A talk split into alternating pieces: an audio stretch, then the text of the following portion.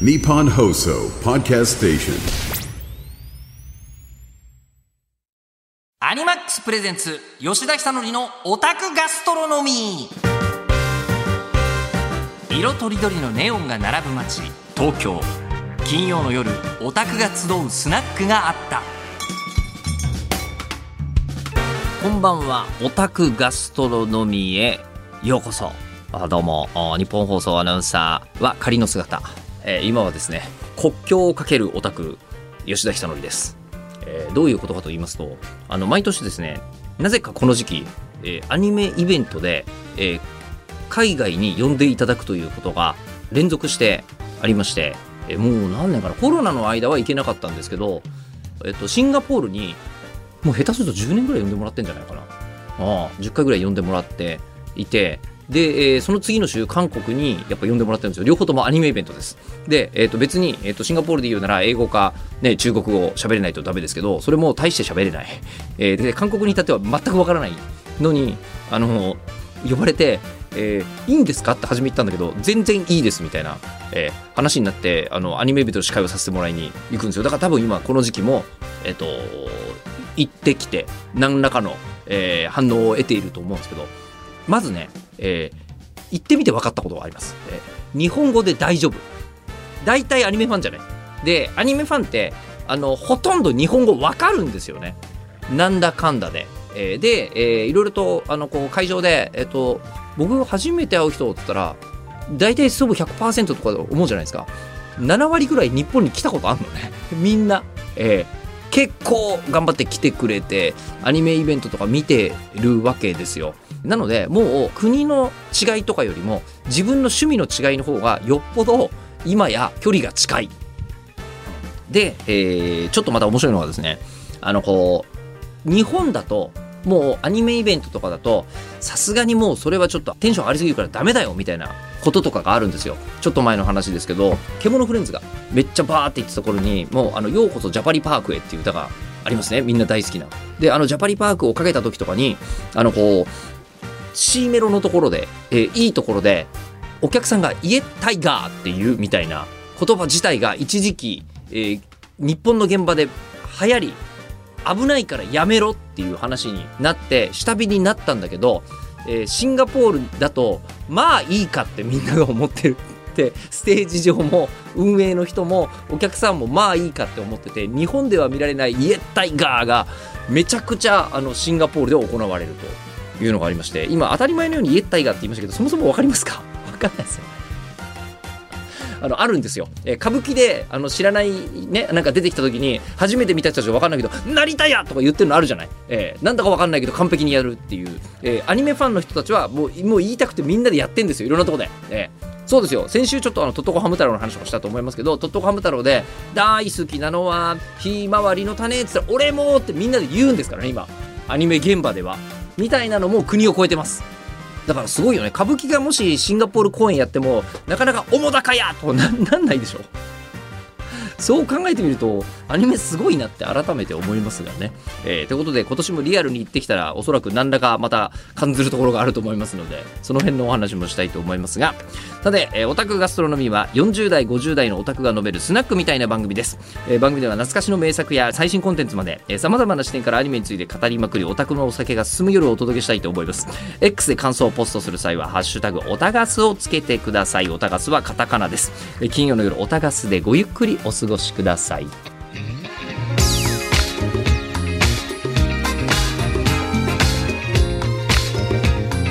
アニマックスプレゼンツ吉田久典のオタクガストロノミー。この時間はアニマックスがお送りします。アニマックスプレゼンツ吉田久典のオタクガストロノミー、えー先週に引き続き今週はこんな企画をお届け。バックナンバータイムスリップ。そうなんですよ、えーあの我々ネットがない時代、えー40代50代生きてきましたからその頃アニメの情報というのはアニメ雑誌で、はいえー確認をしておりました。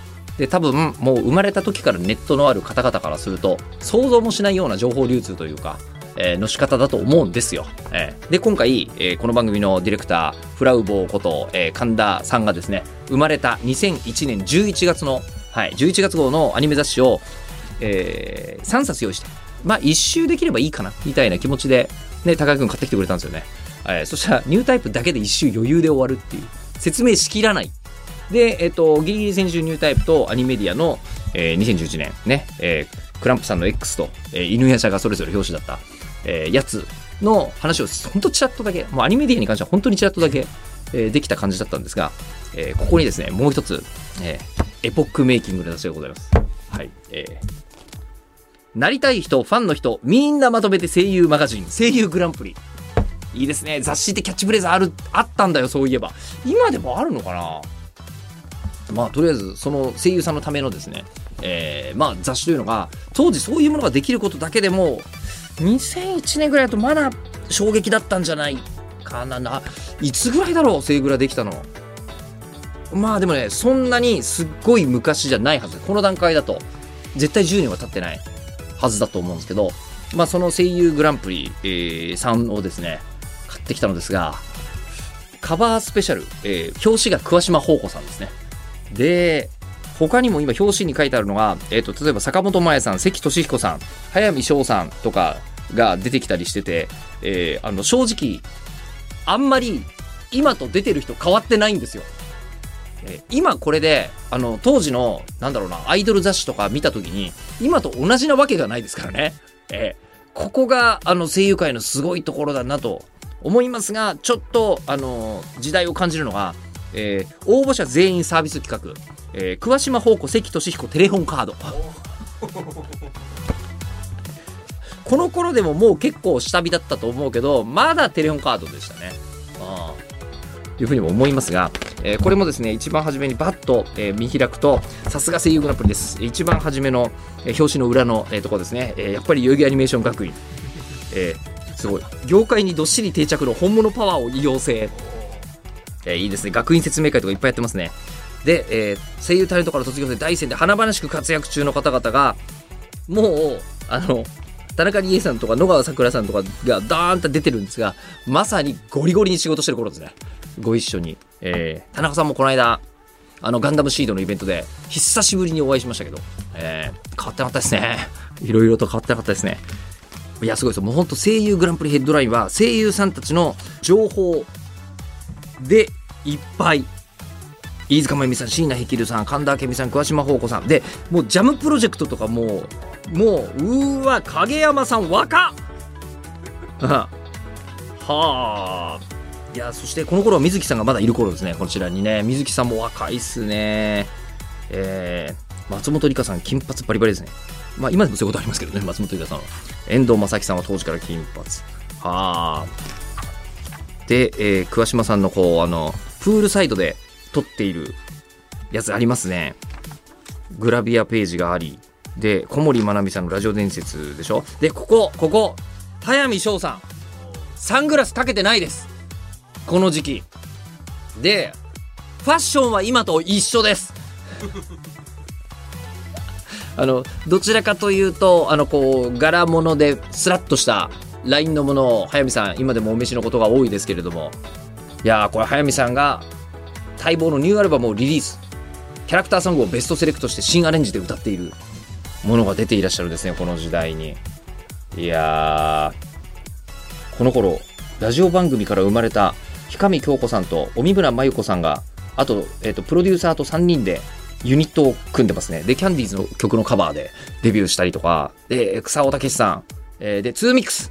はい、高山みなみさんが、ねえ、歌ってらっしゃいました。あれ、上田香奈さんもうこの頃、そうか、エンジェリックレイヤーで人気になってた頃か。で、で徳永愛さんとか、笠原ひろ子さん、うーわーもうこの辺の俺の CD 持ってたわ感がすごい。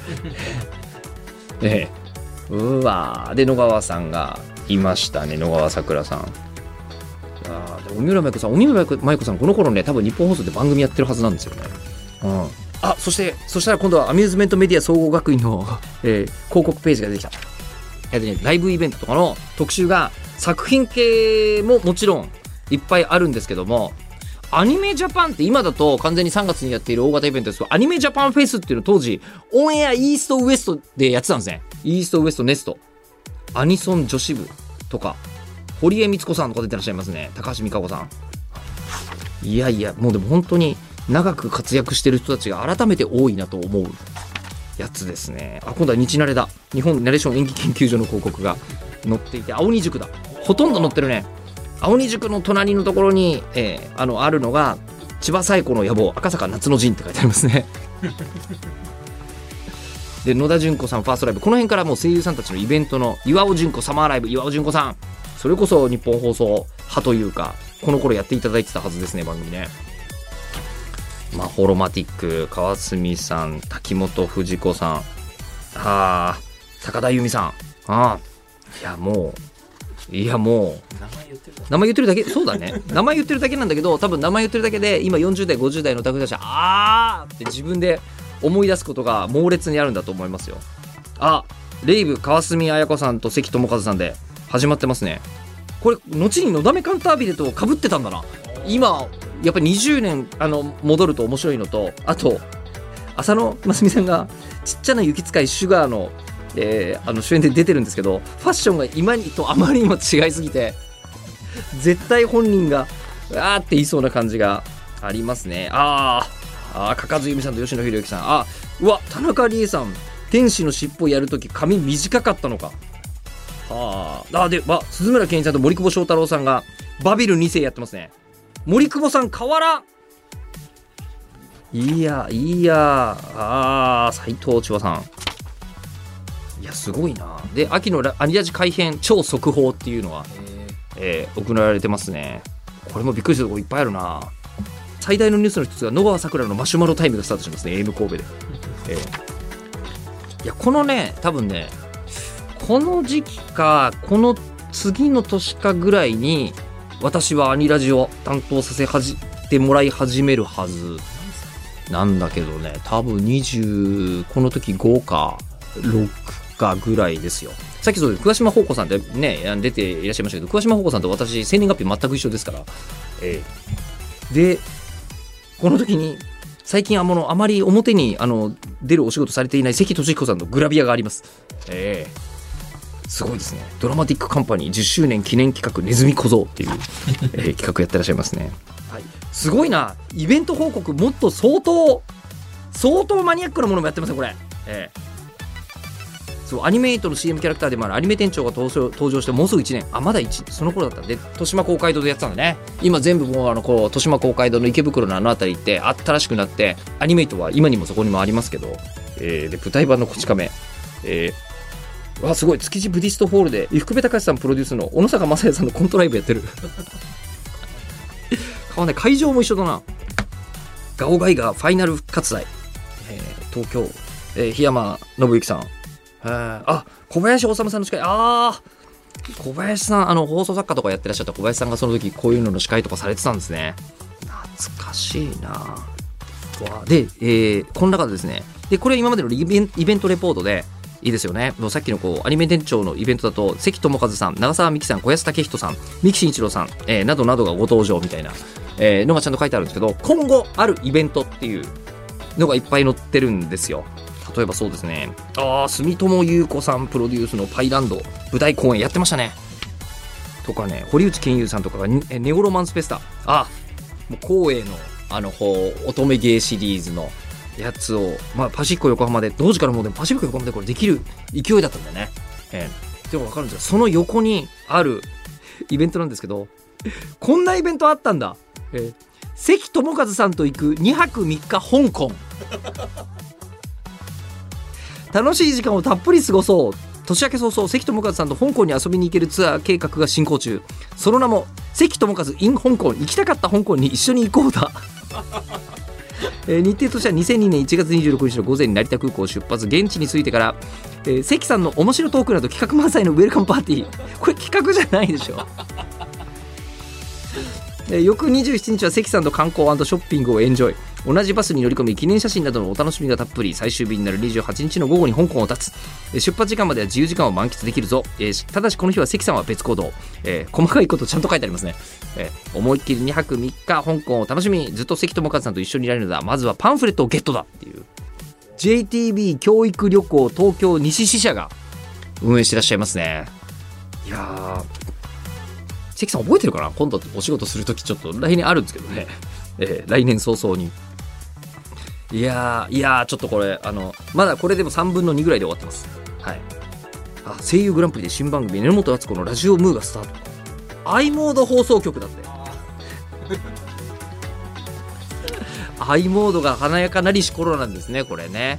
いやーそろそろはいわかりました。えー、山ちゃんの語って砕けろゲストパパイヤ鈴木に関してはいいですか？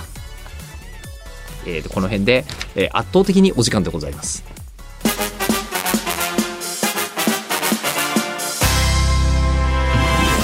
ックスプレゼンツ吉田久典のオタクガストロノミー。この時間はアニマックスがお送りしました。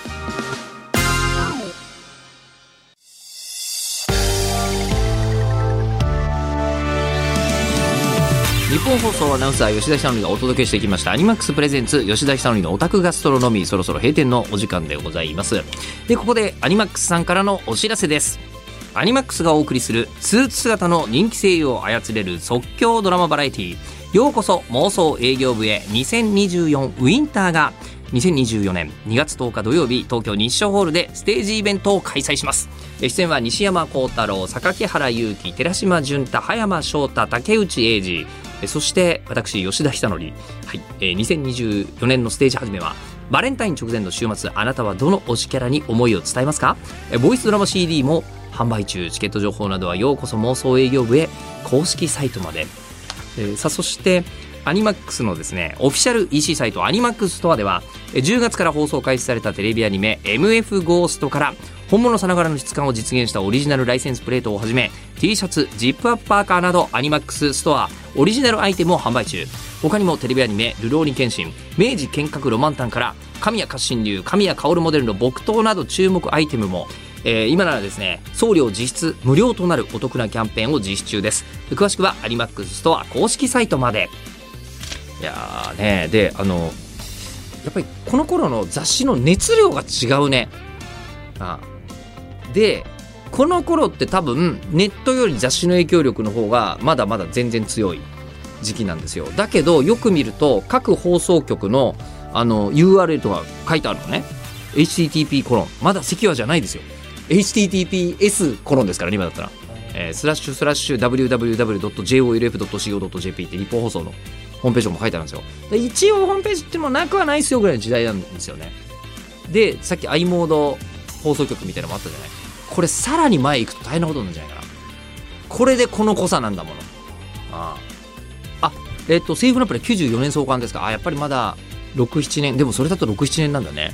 西武ランプリ第1号の表紙が井上貴子さんと幸田真理子さんですか？そうなんだ94年で扱った方いらっしゃいますけど、まあ、我々も当然エヴァ前夜ですけどね、ええ扱った頃のやつ送ってきてもらいましょうか。あのそういういつ振り返りたいというオーダーもお待ちしております。オタクアットマーク 1242.com OTAKU アットマーク 1242.com まで、えーお待ちして、えーおります。で X で感想をポストする際は「ハッシュタグオタガス」をつけてください。オタガスはカタカナです。でまた過去の放送をポッドキャストで配信中です。聞き逃した回やもう一度聞きたい放送を何度でも楽しむことができますので、えーよろしければご登録の方をお願いいたします。この時間のお相手は日本放送アナウンサー吉田久典でした。金曜の夜オタガでまたお会いしましょう。